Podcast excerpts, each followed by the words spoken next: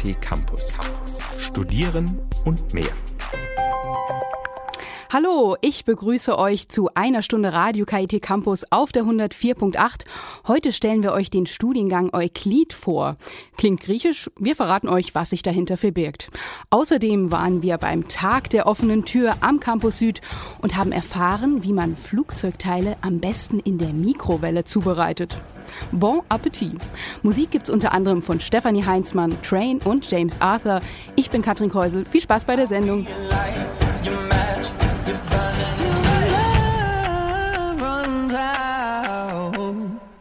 Ihr hört Radio KIT auf der 104.8. Und jetzt geht's bei uns um 10 Jahre Euklid am KIT keine Ahnung, was gemeint ist. Euklid, das ist die Abkürzung für den Studiengang Europäische Kultur- und Ideengeschichte. Der ist im Wintersemester 2014-2015 zum ersten Mal angeboten worden. Konzipiert und gegründet wurde der Studiengang von Professor Hans-Peter Schütt und seinen Mitarbeitern.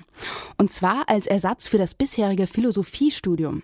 Was alles in diesem außergewöhnlichen Studiengang steckt und warum die Studierenden ihn geradezu lieben, das erfahrt ihr jetzt in unserem zweiteiligen Beitrag. Beitrag. Radio KIT-Redakteurin Britta Hagemann hat mit drei Studenten gesprochen. Sabine Funke, Euklid-Studentin des ersten Jahrgangs, außerdem auch mit Daniel Liebeherr, Student seit 2008 und Nico Breller, Student im vierten Semester. Und ein Prof, der durfte natürlich auch nicht fehlen, Professor Hans-Peter Schütt. Er erklärt euch, aus welchen Fachanteilen Euklid besteht. Die hauptsächlichen Fachanteile in dem Euklid-Studiengang kommen aus der Philosophie zum einen und aus der Geschichte zum anderen. Und in gewisser Weise ist der Euklid-Studiengang immer noch auch ein Philosophiestudiengang. Er ist aber auch ein Geschichtsstudiengang. Und er ist so angelegt wie ein alter Kombinationsstudiengang aus Geschichte und Philosophie. Nur mit dem Unterschied, dass die Studenten weitgehend selbst entscheiden können, ob sie mehr die philosophischen Anteile betonen oder mehr die rein historischen Anteile oder sie beide gleichgewichtig behandeln. Was verbirgt sich denn hinter diesem, ja, auch symbolträchtigen Namen? Ein ziemlich genial konzipierter europäischer Studiengang mit äh, vielen Komponenten und vor allen Dingen fächerübergreifend, der die Dinge, die man eigentlich so können sollte in der heutigen Zeit, die globale Probleme zu lösen hat, gut angeht. Das ist doch sicherlich beabsichtigt, dass Euklid an den griechischen antiken Philosophen erinnert ja, Philosoph und vor allem Mathematiker. Ich glaube, Euklid ist besonders für seine Elemente, also das Buch ist die Elemente bekannt und gerade der Aufbau des Buches ist eigentlich beispielhaft für einen Großteil der Wissenschaftsgeschichte. Was für Seminare gibt es denn in diesem Semester? Man kann aus den Fächern mal so ein bisschen rausholen. Wir haben sowohl Anteile aus der Wissenschaftstheorie und der Wissenschaftsgeschichte. Wir haben Anteile aus der politischen Philosophie. Wir lesen Texte, die wirklich prägend gewesen sind für unsere europäische, in Anführungszeichen, Zivilisation, die ja ganz vielfältige Quellen hat. Wir haben Literaturthemen, also klassische Literaturtexte, die auch eben wichtig gewesen sind. Wir haben Themen aus der Technikgeschichte, also ganz vielfältig. Du machst das ja gerade aktuell, gell? Was machst du in diesem Semester? In diesem Semester besuche ich ein Seminar in dem konzipieren wir eine Ausstellung zum Ersten Weltkrieg. Das ist ja jetzt aufgrund des 100. Geburtstages des Ersten Weltkriegs gerade ganz großes Thema. Obwohl ich eigentlich schon scheinfrei bin und eigentlich auch meine Masterarbeit mal vorantreiben sollte, fand ich das trotzdem ganz spannend, da mitzumachen, weil das eben auch, ja, einen sehr praktischen Aspekt hat. Und das ist, denke ich, auch ganz gut in unserem Studiengang, dass wir eben nicht nur rein theoretische Themen behandeln. Was können denn Euklid-Studierende hinterher mit diesem Studiengang anfangen? Welche Berufe oder in welche Sparten kann man da hineinkommen? Letztlich kommen alle Tätigkeitsfelder in Frage, in denen es auf ein bestimmtes historisches Fachwissen, würde ich nicht sagen, aber auf eine, auf eine historische Orientierung ankommt, auf die Fähigkeit zu unterscheiden zwischen dem, was man so sagt und den Quellen, auf die man es gegebenenfalls stützen kann. Alle Tätigkeiten, die ein bestimmtes analytisches Vermögen voraussetzen. Das ist einfach sehr vielfältig. Das reicht von Museen über Archive, über kulturelle Gedenkstätten, wie zum Beispiel die Europäische Melanchthon Akademie in Bretten, hin zu Marketingabteilungen von äh, Unternehmen, nicht zu vergessen Verlage. Einige unserer Absolventen haben in Verlagen, man kann sogar sagen, Karriere gemacht. Also letztlich das ganze Spektrum an Tätigkeiten, das bisher auch schon für Philologen und Historiker zur Verfügung stand. Ja, es ist ganz spannend gewesen in der Vorbereitung für unser zehnjähriges Jubiläum, weil wir ja dann auch in der Organisation unsere Absolventen kontaktiert haben, zumindest so, wie man das eben konnte. Und was dort an Rückmeldungen kam, wo die untergekommen sind, das war einfach ziemlich spannend. Also es war, wenn man es mal so überschreiben möchte, der gesellschaftspolitisch relevante Sektor, der ja so vielfältig ist und so breit gefächert, also von der wirklichen Politik über Stiftungen zu Kulturbetrieben, Herr Schütz sagte es schon, Verlage etc. Also es ist total vielfältig vielfältig und es ist, glaube ich, so ein wirklich gutes Charakteristikum des Studienganges, dass man wirklich Ausprägungen selber sich schaffen kann und dort auch was findet. Ja, das war der erste Teil unseres Beitrags über den Studiengang Euklid am Karlsruher Institut für Technologie. Gleich geht's weiter mit dem zweiten Teil. Dann erfahrt ihr, warum man unbedingt Euklid studieren sollte. Aber jetzt gibt's zuerst noch Musik von Stephanie Heinzmann in the End.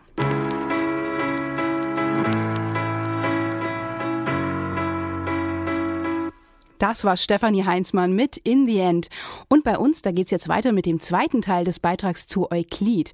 Das ist der Studiengang Europäische Kultur- und Ideengeschichte. Wir haben mal die Studierenden gefragt, warum sie sich gerade für diesen Studiengang entschieden haben. Außerdem erfahrt ihr, welche Veränderungen sich seit 2004 ergeben haben und warum. Was hat euch denn bewogen, mit diesem Studiengang anzufangen? Also was stand für euch dahinter? Die Vielfalt die Vielfalt, die einem Euklid bietet. Man kriegt unglaublich viele Impulse im Studium an Themengebieten, an Sachen, die einen interessieren können und hat dann mehr oder weniger auch die Pflicht, das selber nachzuvollziehen und nachzuschauen, detaillierter darauf einzugehen. Und das läuft halt dann auch viel im Privaten ab. Also die Impulse gibt es im Studium und das tiefergreifende Verständnis, wenn man sich wirklich für was interessiert, da muss man dann selber dahinter sein. Da ist sehr viel Eigeninitiative auch gefordert, aber das macht das Ganze auch irgendwie spannend. Ich kann mich dem anschließen. Das Interessante ist wirklich, dass man sich sein Feld eigentlich so ein bisschen auch aussuchen kann. Also mich hier hat jetzt in Karlsruhe gerade der Aspekt Technikgeschichte interessiert. Man macht sein Studium eben nicht nach Schema F, sondern muss auch noch ein bisschen schauen nach links und nach rechts, dass man eben auch guckt, was interessiert einen, auch neben dem Studienplan und dann eben auch anfängt, in Bereiche, die einen interessieren, dann eben auch reinzugehen. Ja, ich habe bei der Auswahl meines Studiums danach gesucht, was zu finden, was eine Mischung aus Theorie und Praxis hat. Ich wollte nicht nur über Büchern brüten und irgendwelche theoretischen Dinge mir anlesen, sondern ich wollte auch eben tatsächliche Sachen sehen und machen und tun. Und so kam ich auf den Europastudiengang Euklid, der äh, in Deutschland ziemlich einzigartig ist. Es gibt nur eine Handvoll European Studies in Deutschland und ich fand, dass da eine gewisse Vielfalt geboten ist, dass ich noch nicht genau im ersten Semester mich festlegen muss, zu was es hinführt, aber trotzdem eine Struktur gegeben ist. Also ich wollte beides, die Struktur und die Möglichkeit, mein eigenes Profil da zu schärfen. Heißt das eigentlich, dass das KIT ein Alleinstellungsmerkmal hat in Bezug auf Euklid? Ja, das Wort Alleinstellungsmerkmal ist ja nun auch ein bisschen ausgelutscht. Und ich bin kein Freund dieses Wortes. Aber es ist so, es gibt keinen zweiten solchen Studiengang in Deutschland. Die anderen, die ähnliche Namen haben, sind anders ausgerichtet. Das mag zum Vor- oder zum Nachteil sein. Manche Interessenten sind vielleicht enttäuscht, dass dies jetzt kein Studiengang ist, in dem speziell vorbereitet wird auf den Umgang mit den europäischen Institutionen zum Beispiel. Dass es kein Studiengang ist, wo man gewissermaßen zum äh, Sachbearbeiter für Import, Export innerhalb Europas ausgebildet wird, sondern er ist historisch, philologisch, ideengeschichtlich ausgerichtet und die Nachfrage ist aber hinreichend. Wenn Sie da zurückblicken von 2015 auf 2004, ist es noch derselbe Studiengang oder hat sich etwas im Laufe der Zeit in eine ganz andere Richtung entwickelt? In eine ganz andere Richtung nicht. Was sich entwickelt hat, geht zu einem nicht unbeträchtlichen Teil zurück auf Initiativen der Studierenden, unsere ursprünglichen Vorstellungen von den Inhalten im Studiengang waren sehr viel bestimmter und wir sind dann eingegangen auf das Bedürfnis der Studierenden nach mehr Wahlfreiheiten, so dass sich diese Wahlfreiheit, die, wenn ich es richtig sehe, von den meisten doch sehr geschätzt wird, sich tatsächlich entwickelt hat. Zum Glück hatten wir eine Prüfungs- und Studienordnung formuliert, die diese Spielräume gelassen hat. Es wird nicht ganz leicht sein, also diese Vorzüge des Studiengangs zu erhalten über die jetzt bevorstehende Akkreditierung nach Bologna-Normen. Man vergisst das immer zu erwähnen, aber Euklid war einer der ersten Bachelorstudiengänge am KIT und hat das, was man immer so als Kritik mithört bei den Bachelor- und Master-Dingen, dass es alles so verschult sei, gut aufgewogen. Also so intelligent konzipiert, dass einfach diese Nachteile verschwinden. Und da muss man wirklich äh, sagen, es ist gut gemacht gewesen schon und hat sich noch besser entwickelt. Und so hofft man, dass es dann die nächsten zehn Jahre mindestens auch noch weitergeht. Jetzt aber zum Sommerfest. Ihr möchtet ja noch einladen. Wir möchten einfach nach diesen zehn Jahren äh, mal eine kleine Bilanz ziehen. Und ich glaube, das können wir auch zurecht machen. Wir haben Alumni die mittlerweile in der ganzen Welt verstreut leben, die wirklich auch international gut äh, durch und untergekommen sind und treffen uns nun zu einer Art Familienfeier. Und eben auch für die, die jetzt aktuell im Studium sind, möchten wir eine Plattform bieten, um sich gegenseitig zu helfen, zu unterstützen für Praktika, für Stellen, einfach so ein bisschen die Jungen mitziehen und Hilfestellung leisten und einfach mal schauen, was so aus allen geworden ist. Unser Ziel ist es jetzt, Erstsemestern, zukünftigen Euklid-Generationen ein bisschen auch unter die Arme zu greifen und die Möglichkeiten, die der Studiengang dann beruflich bietet, aufzuzeigen. Wann ist denn das Fest? Äh, das Fest findet am 18. Juli 2015 statt. Dürfen denn da jetzt alle interessierten Studierenden, Professoren kommen oder ist das beschränkt auf die Alumnis und die, die schon Euklid studieren? Nein, das ist jetzt für jeden offen und wir bitten auch um zahlreiche Teilnahme. Meine Abschlussfrage, hat noch jemand irgendetwas zu ergänzen? Haben wir irgendwas Wichtiges vergessen? Vielleicht der Hinweis, dass wir bei unserem Fest, das den ganzen Tag übergeht, abends noch ein wunderschönes Theaterstück anschauen können, geschrieben von Frau Professor Dürr und vorgetragen von Studierenden. Ja, das war unsere Kollegin Britta Hagemann mit einem Beitrag zum Studiengang Europäische Kultur- und Ideengeschichte. Und falls ihr jetzt das Gefühl bekommen habt, hm, das könnte auch etwas für mich sein, dann schaut doch einfach mal im Internet vorbei unter folgender Adresse www.philosophie.kit.edu.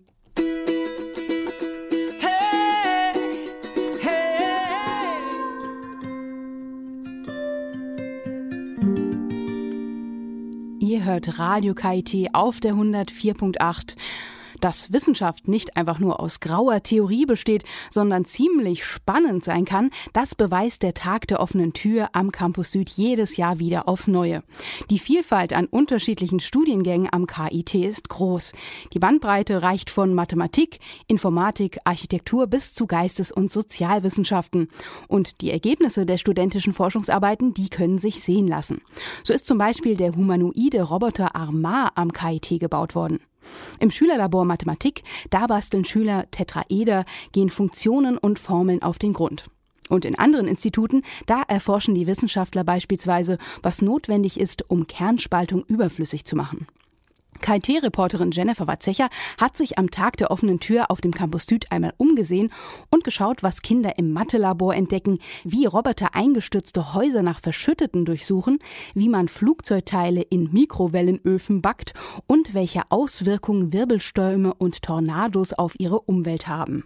Jetzt haben wir hier den Sven. Der Sven ist vom Institut für Meteorologie und Klimaforschung. Und wir stehen hier gerade vor einem Trichter und da ist ein Wirbelsturm zu sehen mit lauter Gegenständen, auch mit Reißnägeln. Was genau sehen wir jetzt hier, beziehungsweise was genau geht da, was genau geht da jetzt vor sich? Ja, wir sehen hier jetzt eine Wassersäule mit äh, einem Motor unten angebracht. Wenn wir den Motor anschalten, dann rotiert die Wassersäule und an der Seite unten rotiert die Wassersäule dann langsam. An der Seite da strömt das Wasser auseinander und an der Seite geht es nach oben, das Wasser. Und wenn wir jetzt nach oben schauen, da konvergiert das Wasser dann wieder und es bildet sich ein Ab Abwindschlauch. Wenn wir dann die, den Motor noch auf höhere Geschwindigkeiten bringen, dann äh, sinkt die Wassersäule immer weiter ab. Die Reißnägel, die wir vorher in, in das Wasser geworfen hatten, die eigentlich ja durch die Gravitation sich am Boden befinden müssen, weil sie schwerer sind als Wasser, die äh, steigen am Rand der Wassersäule langsam auf. Und wenn wir jetzt dann einfach noch eine, ein Holzkügelchen, das ja eigentlich oben schwimmen müsste am Wasser, Oberrand, das sinkt dann an dem Schlauch, im Schlauch ab, so ähnlich wie bei einem Tornado. Also wir haben hier jetzt quasi einen Tornado-Simulator. Wenn wir jetzt die Geschwindigkeit noch weiter aufdrehen, dann verwirbeln sich die verschiedenen Luftmassen, die wir hier dargestellt haben, als Wasser und Luft. Und dann äh, entsteht unten ein chaotischer Zustand. Man kann sich vorstellen, wenn jetzt unten an dem Rotor ein Haus stehen würde, das würde regelrecht davonfliegen. Ich bin Janina Dürrschnabel. Ja, wir sind gerade hier im Schülerlabor. Es ist sehr voll, ganz viele Kinder sind hier. Die können nämlich sowohl Tetraeder basteln als auch Kurven testen. Und zwar können Sie sehen, wie eine Funktion sich entwickelt, indem Sie ein Thermometer bestreiten und das am Computer zu sehen ist. Ja, und ich habe jetzt hier die Frau Dürrschnabel, die mir jetzt mal ähm, vielleicht kurz erklärt, wie man den Schülern eigentlich Mathematik schmackhaft machen kann. Ja, also wir befinden hier uns im Schülerlabor der Mathefakultät und wir hatten hier seit 2007 über 900 Schulklassen von der dritten Klasse bis in die Oberstufe, die hier einfach spielerisch die Mathematik entdecken können. Sie knobeln und es gibt verschiedene Themen. Es gibt Spiegel, Tetraeder, es gibt den Turm von Hanoi, den Satz des Pythagoras, aber das alles wird sehr spielerisch entwickelt und selbstentdeckend. Zusätzlich können die Schule, Schulklassen immer noch einen Workshop buchen, in dem dann ein ganz bestimmtes Thema genauer beleuchtet wird, aber auch hier sehr schülerzentriert. Ja, und bei Ihrem Vortrag haben Sie ja eben Bänder gezeigt. Also Sie haben zum Beispiel zwei Herzen aus zwei Bändern hergestellt. Wie geht denn das? Ja, wir haben eben hier zwei Möbiusbänder zerschnitten, die waren gegensätzlich verdreht und aufeinander geklebt.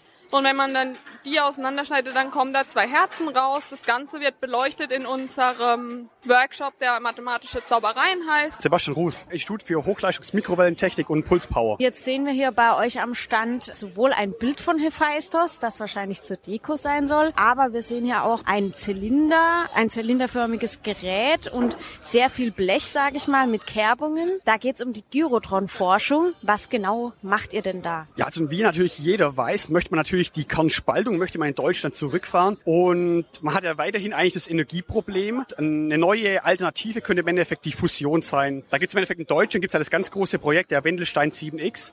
Der Nachfolgestand das ITER-Projekt in Kadarash, was im Endeffekt auch ein weltweites Projekt ist. Und das Ziel ist eigentlich, eine Fusion darzustellen. Und mit dieser Fusion oder basierend auf dieser Fusion braucht man eigentlich ein Plasma. Und dieses Plasma hat eine Temperatur von 100 Millionen Grad. Und da stellt sich natürlich die Frage, wie, wie heizt sich im Endeffekt das Plasma auf? Und da kommen im Endeffekt genau unsere Gyrotrons kommen dort zu, zur Anwendung. Die erzeugen diese Temperatur, diese hohe Temperatur im Plasma. Dieses Ausstellungsstück hier, ist, also ist das jetzt eine neue Mikrowelle, wie ich sie tatsächlich verwenden kann, oder ist das jetzt ein Forschungsprojekt? Also die kann man im Endeffekt auch schon bei unserem Industriepartner, bei Fötsch, kann man die ja wirklich schon, kann man die erwerben. Und vielleicht möchte ich noch zusätzlich sagen, das ist im Endeffekt nichts anderes wie die Haushaltsmikrowelle, nur deutlich größer und optimiert eigentlich. Also man kann sich das so vorstellen, hier sind im Endeffekt 24 Haushaltsmikrowellen sind im Endeffekt zusammenaddiert und die äh, ergeben diesen, diese große Mikrowelle im Endeffekt. Ja, mein Name ist Lars Pfotzer, ich bin wissenschaftlicher Mitarbeiter am Forschungszentrum Informatik hier in Karlsruhe. Genau. Und wir entwickeln bei uns hauptsächlich auch biologisch inspirierte Robotersysteme. Das heißt, was man jetzt hier sieht, ist der Roboter Cairo. Das steht für Karlsruher Inspektionsroboter. Und der ist von seiner, von seinem Aufbau her so einer Schlange oder einer Raupe nachempfunden. Und genau, ist modular aufgebaut, hat einzelne Segmente, wie so eine Schlange oder eine Raupe entsprechend und wird vor allem als Forschungsprototyp erstmal entwickelt hier, um Grundlagenforschung zu betreiben. Aber wir sehen auch von dem System her Anwendungen im, beispielsweise für die Abwasserkanalinspektion oder für die Suche und Rettung, um zum Beispiel verschüttete Personen oder vermisste Personen in einem einsturzgefährdeten Gebäude zu suchen. Dazu kann man das System auch mit verschiedenen äh, Sensoren ausstatten, beispielsweise mit einem Wärmebildkamera zur Suche von Personen oder mit einem Sensorsystem, was eine 3D-Umwelterfassung macht, um wirklich dann auch autonom da drin zu fahren. Und das bedeutet, wir können mit dem System auch autonom über Hindernisse drüber klettern. Das heißt, dieser Aufbau vom Roboter ist so, dass er es schafft, über Hindernisse zu klettern. Er schafft es dann auch je nachdem, welcher äh, Länge der Roboter äh, gebaut wird, schafft das auch dann äh, entsprechend um Hindernis herumzufahren. Ein Bericht zum Tag der offenen Tür am Campus Süd von unserer Radio KIT-Reporterin Jennifer Watzecher. Ja, ihr hört Radio KIT auf der 104.8 mit James Arthur, You're Nobody Till Somebody Loves You. Love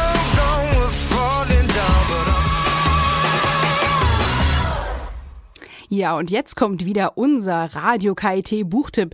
In diesem Monat da eignet er sich vor allem für Leser, die sich für die Entwicklung von Feuerwaffen interessieren. Meine Kollegin Britta Hagemann hat Professor Kurt Möser, Experte für Technikgeschichte am Karlsruher Institut für Technologie, nach einem seiner Lieblingsbücher gefragt. Ja, das Buch, das ich zurzeit gerade mit großem Gewinn lese, ist von Kenneth Chase, Firearms, A Global History to 1700, eine Geschichte der Feuerwaffe in der Frühzeit bis 1700. Kenneth Chase macht das sehr geschickt, indem er uns nämlich zeigt, dass die Militärrevolution, die wir heute geerbt haben, also die enorme Zunahme an Destruktionskraft, an Brutalität der Kriegführung durch neue Waffensysteme mit unerwarteten, zerstörenden Effekten auf den menschlichen Körper, dass das kein so ganz einfacher Vorgang war. Dass die Feuerwaffen am Anfang Probleme hatten, sich durchzusetzen, dass Bogen oder Armbrust noch damit konkurrieren konnten, dass die Leute, die die ersten schweren Feuerwaffen trugen, von anderen Waffengattungen, von Pikenieren geschützt werden mussten und dass trotzdem durch technische Innovationen Feuerwaffen zu dem wurden, was wir heute kennen. Firearms, A Global History to 1700 von Kenneth Chase. Unser Radio KIT Buchtipp. Und jetzt kommt Musik von Jeff LeBlanc, Lost Tonight.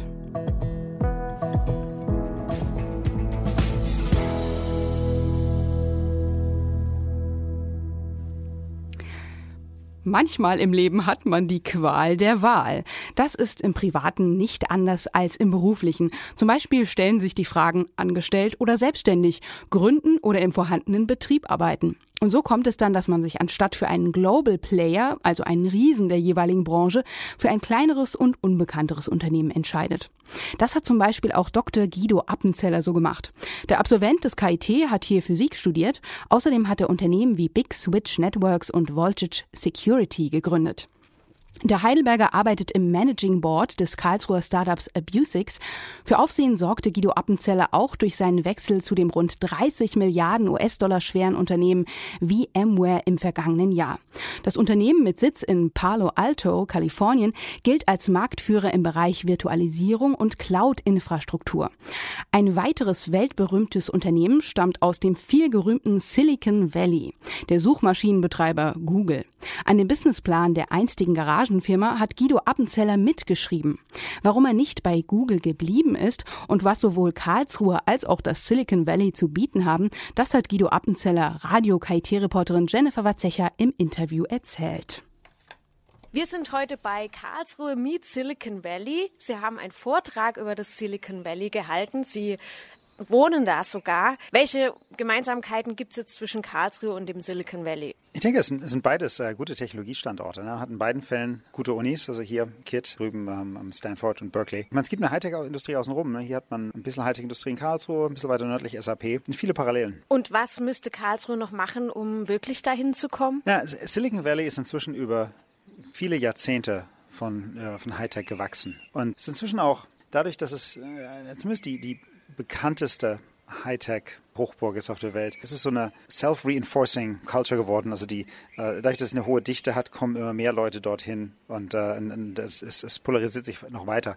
Äh, ich denke, direkt dahin zu kommen ist schwer. Andererseits, äh, ich denke, es gibt eine ganze Menge Sachen, die die Karlsruhe von Silicon Valley äh, die, die Karlsruhe und, und die Umgebung von Karlsruhe lernen kann von, von Silicon Valley und den Universitäten von Silicon Valley. Wie man Technologie transferiert, wie man zusammenarbeitet, wie man Studenten beibringen kann, wie sie, wie sie Firmen starten, wie man die entsprechende Kultur fördert. Und das, sowas dauert, weil ich meine, inzwischen äh, ein Teil der Attraktion von Silicon Valley ist die, ist die hohe Dichte von IT-Unternehmen, die man dort hat. Aber ist, äh, ich, ich denke, es gibt da, da klasse Möglichkeiten, wie, wie Karlsruhe in, in dieselbe Richtung sich entwickeln kann. An IT fehlt es ja, ja tatsächlich nicht. Also nicht nur die erste E-Mail ging hier weg, sondern es gibt ja viele IT-Gründungen auch zurzeit. Jetzt ist es aber ja so, dass in Deutschland alles auch ein bisschen eine Sache der Mentalität ist. Also in, in den USA sind die Leute ein wenig lockerer, sie gehen mehr ein Risiko ein. Es ist nicht so schlimm, wenn mal ein ähm, Start-up sozusagen kaputt geht, ist es wirklich diese Mentalität, die uns hier fehlt, dass wir das einfach noch mehr auch in unseren beruflichen Alltag, in unser Berufsleben integrieren, so ein Start-up oder halt die Akzeptanz eines Start-ups. Ich denke, das stimmt. Also, äh, ähm, Silicon Valley hat diese Kultur, dass äh, wenn man ein Start-up gegründet hat und äh, der, ein bisschen gewachsen ist und danach den Bach runtergeht, dann heißt das, man hat Erfahrung und ist noch attraktiver für, für weitere Startups. Und das ist ein, Venture Capitalist ist wird einem eher Geld geben, wenn man schon mal einen nicht erfolgreichen Startup gemacht hat, als wenn man noch keinen gemacht hat. Also mehr die, die, die Failure hat kein Stigma, wie es das hier hat, sondern es, ist, äh, es gilt als Erfahrung. Ich denke, da, da ist, ein, ist ein Unterschied in der Mentalität. Ich meine, eine andere Sache, die ich immer wieder erstaunlich finde in Stanford, ist, wie Entrepreneure hier in Deutschland konzentrieren sich oft auf den deutschen Markt einfach mal oder einfach lokal mehr oder weniger auf, auf Landesebene einen Marktführer aufzubauen. Während die, die Studenten in Silicon Valley, selbst wenn es nur zwei, zwei Undergrads sind, die einen, einen Businessplan schreiben, denken schon darüber nach, wie sie einen Weltmarktführer aufbauen können, ne? was im Prinzip völlig unrealistisch und, und arrogant ist. Aber ich glaube, man braucht mehr wenn diese, diese Audacity, dieses zu sagen, wir, wir probieren einfach mal was richtig Großes zu machen. Ohne das kommen diese Marktführer auch nicht wirklich raus. Ne? Also dieses, dieses Think Big, immer die Frage stellen, wie kann man das zum, zum, zum nächsten Level, ganz von Anfang an das in die Kultur von den, von den Startups reinzubauen. Ich denke, das ist sehr, sehr wichtig. Sie haben ja selber zwei Startups mitgegründet oder haben auch schon mehr gegründet. Ja. Entscheidend aber für die Frage jetzt ist, Sie haben ja sogar bei dem Google Business Plan mitgeschrieben und Sie kennen die Gründer persönlich. Sie, also da gab es auch einen Artikel, der hieß Der Mann, der bei Google nicht einstieg. Jetzt fragt man sich ja das tatsächlich, warum sind Sie denn da nicht mit eingestiegen? Äh, also erstmal, was ich, mein Beitrag zu Google war sehr klein. Ich habe ich hab denen geholfen, den Businessplan zu schreiben und uh, alles andere haben die, haben die uh, wirklich verdient Larry und Sergey den Credit. Die, damals war ich vielleicht zwei Jahre im PhD-Programm drin in Stanford. Ich hatte einfach den Eindruck, ich kann auch eine Menge lernen im PhD-Programm. Es würde andere Startup-Opportunities geben. Ich denke, es war auch beides richtig. Ich meine, was, was ich damals nicht gesehen habe, was wohl niemand gesehen hat, daraus mal eine der größten Tech-Firmen der Welt werden wird. Also Google ist inzwischen also in der Top 3 der größten Firmen in Silicon Valley. Und wie groß das am Ende werden würde. Ich meine, in Silicon Valley, es gibt so viele Opportunities, dass im Prinzip fast jeder die Story hat über den großen Startup, den er verpasst hat. Ich denke, das gehört einfach mit dazu. Andererseits, es gibt immer neue Opportunities und äh, ich bin sehr happy über die, über die Firmen, die ich seitdem gegründet habe und die, die Outcomes die es dort gibt. Und bin auch super happy für Larry und Sergey, was die am Ende dahingestellt haben.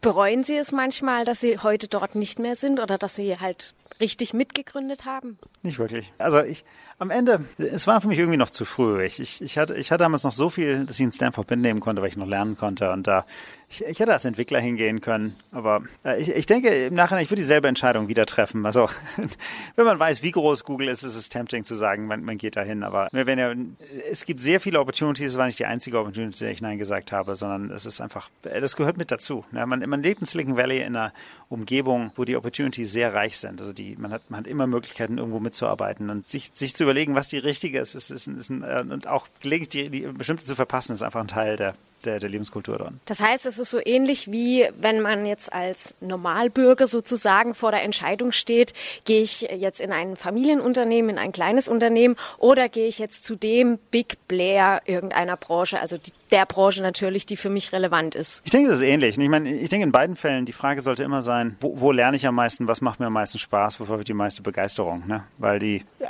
meine Erfahrung ist, ich, ich, ich kann dann den richtig guten Job machen, ich kriege dann, ich krieg dann auch wirklich was raus aus, aus einer, aus einem Job, wenn, wenn das eine Sache ist, die mir wirklich Spaß macht, wo ich wirklich Passion für habe. Ne? Und das, wenn, wenn die nicht da ist, dann, dann sollte man es nie machen, nur wegen Geld oder, oder weil die Opportunity gut aussieht. Das heißt, mit dieser Passion zusammen kann man auch von Karlsruhe wie Sie in Silicon Valley kommen. Absolut, ja. Ihr hört Radio KIT auf der 104.8 und jetzt kommt Jan Delay mit Auf St. Pauli brennt noch Licht.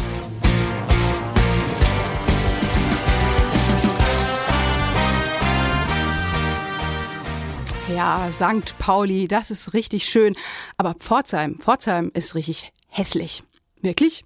Bei vielen Städten der Nachkriegszeit, da kann man sich ja oft darüber streiten. Hässlich und eng oder doch irgendwie besonders und schön. Die Ausstellung Stadtfotografie, Architektur anders sehen, die will mit alten Vorurteilen über unansehnliche Betonbauten und schlechte Verkehrsführung aufräumen. Dass 50er und 60er Jahre Architektur durchaus attraktiv sein kann, das zeigen Studierende des KIT mit Hilfe von Fotografien der Stadt Pforzheim. Wenn ihr Lust bekommen habt, mal vorbeizuschauen, die Vernissage der zweiwöchigen Ausstellung, die findet am 14. Juli um 19 Uhr statt im Alina Café. Und das Alina Café, das findet ihr im alten Schlachthof Nummer 39 hier in Karlsruhe. Und was es sonst noch alles hier in Karlsruhe und Umgebung in den nächsten Tagen zu erleben gibt, das verrät euch jetzt wieder unser Radio KIT Freizeitexperte Tobias Siegwart. KIT Campus. Kalender. Ich bin Tobias Siegwart und das nächste Wochenende wird das Wochenende der Konzerte. Jetzt am Freitag gibt's das festliche Chorkonzert zum 300. Stadtgeburtstag mit elf Chören aus Karlsruhe und Umgebung. Mit dabei der KIT Kammerchor. Um 19 Uhr in der Kirche St. Michael in Karlsruhe-Bayertheim. Und am Samstag habt ihr die Qual der Wahl. Entweder ihr geht zum Semesterkonzert des Collegium Musicum des KIT in den Gerzenhörsaal. Auch hier dreht sich alles um den Stadtgeburtstag mit Werken, die einen Bezug zur Karlsruher Musikgeschichte haben, wie Stücke von Franz Schubert oder Johann Brahms. Um 20 Uhr geht's los, der Eintritt ist frei. Oder ihr schaut beim Jubiläumskonzert 10 Jahre Jazzchor am KIT vorbei. Der feiert sein Jubiläum mit einem Best-of der letzten Jahre und Neuheiten ab 19.30 Uhr im Stephanssaal. Hier müsst ihr einen kleinen Unkostenbeitrag leisten. Karlsruhe wird 300 und das KIT feiert mit. Ab jetzt ist unsere Uni dienstags bei den Wissenschaftsdienstagen mit am Start. Vom 7. Juli bis zum 22. September wird der Pavillon im Karlsruher Schlossgarten jeden Dienstag zur Bühne für die Wissenschaft. Wissenschaftler und Forscher präsentieren ihre Themen so, dass es jeder kapiert. Und das lehrreich und unterhaltsam zugleich. Am 28. Juli geht es zum Beispiel um den Themenbereich Kommunikation und Bildung, am 11. August um Energie. Die Wissenschaftsdienstage immer mittwochs. Äh, nee, Quatsch. Natürlich immer dienstags bis September ab 19.30 Uhr im Pavillon im Schlosspark. Und auch diese Woche wird im Ack noch kräftig gefeiert beim Ack Sommerfest. Als Highlight die Party in der Ack-Halle am Freitag und Samstag. Mit zwei Bands jeden Abend. Mit dabei Kniffners Mom aus Ludwigsburg. Und die wissen genau, was sie nicht mehr wollen. Nie wieder Mathe und diese scheiß, scheiß Formeln und all die Sorgen sind weg dann. Nie wieder Mathe. Und wer am Sonntag noch Kraft hat, kann ab 10 Uhr beim Weißwurstfrühstück vorbeikommen. In diesem Sinne, viel Spaß beim Weggehen und demnächst ein schönes Wochenende. Ja, das wünschen wir euch auch hier bei Radio KIT. Aber wir möchten euch jetzt noch aufmerksam machen auf einen ganz wichtigen Termin am 15. Juli. Da geht es nämlich darum, alle 16 Minuten, da erhält ein Mensch in Deutschland die niederschmetternde Diagnose Blutkrebs. Jeder fünfte Patient findet keinen Spender. Auch Kinder wie der kleine Aaron sind auf unsere Hilfe angewiesen. Deshalb findet am 15. Juli am KIT eine große Typisierungsaktion statt. Mund auf, Stäbchen rein, das war's dann auch schon. Eure DNA wird analysiert, mit der DNA erkrankter Person abgeglichen und vielleicht bekommt ihr die Chance, das Leben eures genetischen Zwillings zu ändern. Am 15. Juli von 11 bis 15 Uhr könnt ihr euch typisieren lassen im Festsaal des Studierendenwerks am Adenauer Ring 7. Wer die Aktion auf andere Weise unterstützen möchte, der ist auch herzlich eingeladen. Wer zum Beispiel spenden möchte, der kann sich auch gerne am Stand vor dem AKK melden. Ja, und jetzt kommen wir wieder zu unserer Rubrik Hello Kitty, denn auch in dieser Woche waren wir wieder auf dem Campus unterwegs, um euch einen der vielen Studenten am KIT mal genauer vorzustellen. Wer uns da nichts ahnend vors Mikrofon gelaufen ist, das hört ihr jetzt. Hello Kitty, hello Hello, Kitty, Hello, Kitty. Wer bist du? Bist du? Guten Tag, hallo, ich heiße Anja und studiere Chemieingenieurwesen hier in Karlsruhe. Das Tollste an deinem Fach ist? Das ist sehr abwechslungsreich. Es man hat viele unterschiedliche Fächer wie Chemie oder Ingenieurwesen, also alles zusammen. Und richtig ätzend an deinem Fach findest du? Ja, teilweise sind wir sehr viele Leute und dann wird es eng im Vorlesungsraum. Du hast dich für das KIT entschieden, weil? Ich komme aus Karlsruhe und das KIT hat einen guten Ruf und deswegen war das ganz praktisch. Bevor du am KIT studiert hast, habe ich mein Abi gemacht. Wenn du etwas ganz anderes studieren würdest, dann wäre es eventuell Mathematik oder Biologie, weil ich Mathe ganz interessant finde und mich jetzt auch gerade mit Bakterien beschäftige und deswegen Biologie auch was für mich gewesen wäre. Wenn du etwas ganz anderes mit deinem Leben machen würdest, dann wäre es die Welt umreisen. Deinem Prof wolltest du schon immer mal sagen, ja, vielleicht ordentlicher schreiben an die Tafel. Das wäre was. Während der Vorlesung kann man auch mal mit anderen reden oder sonst was machen. Karlsruhe ist schön. Schön, ja.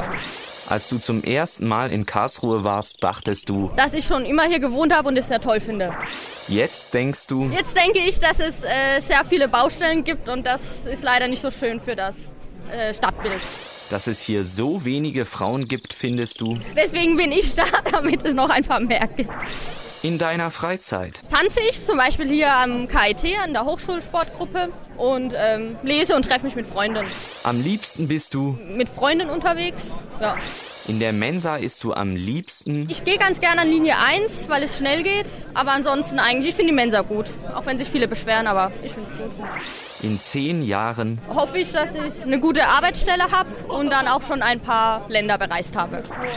Manchmal träumst du von Sehr komisches Zeugs, aber so wirklich kann ich mich jetzt nicht dran erinnern, was.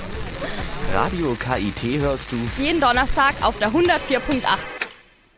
Ja, und das war's auch schon wieder bei uns bei Radio KIT Campus auf der 104.8. Wenn ihr die Beiträge der heutigen Sendung nochmal nachhören wollt, dann geht einfach zu www.radio.kit.edu. Nächste Woche, da ist wieder das Wissensformat dran. Ich hoffe, dann schaltet ihr auch wieder ein. Für heute sage ich Tschüss, macht's gut und genießt das Wochenende. Am Mikrofon war Katrin Kreusel.